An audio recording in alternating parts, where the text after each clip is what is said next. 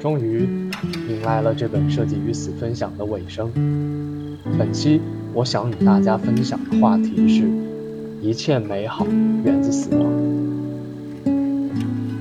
本书按时间顺序编录了黑川雅之先生在2006年10月1日至2009年3月6日之间的随笔文章。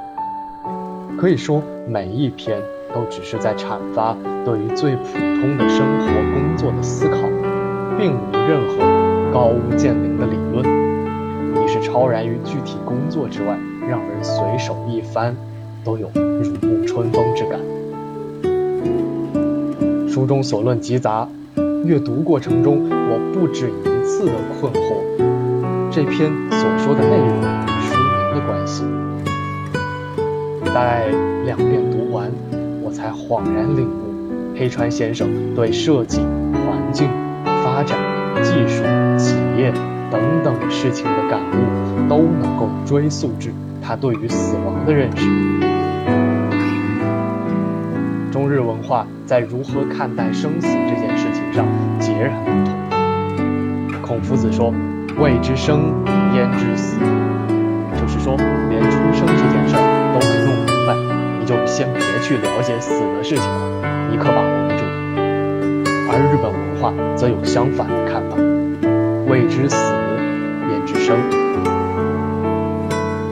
要理解这种思维，不得不提日本文化中另一说——悲物，也即黑川先生所言：日本人既为秋日晴空下如火的霜叶而欣悦，又热爱瑟瑟秋雨中凄寒的愁绪。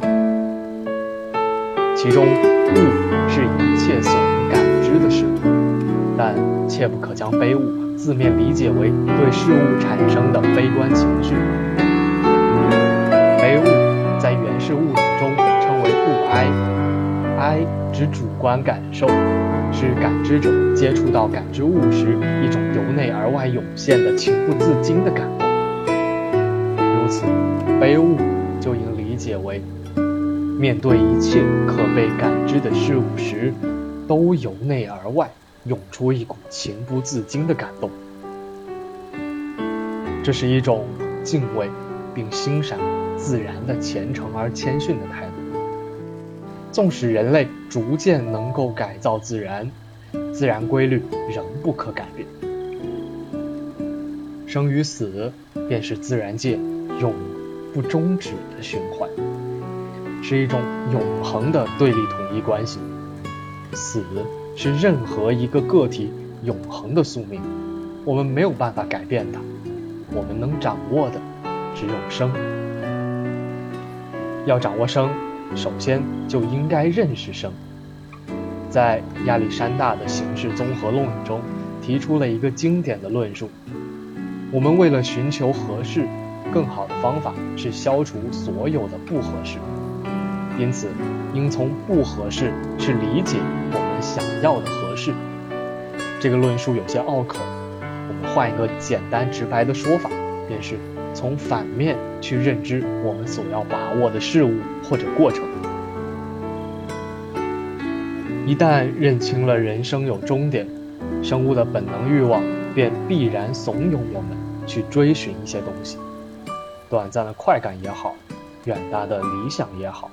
总有一些东西，黑川先生的欲求便是总想创作点什么和追寻美好的事物。前者从内里推动着他，后者在前头吸引着他。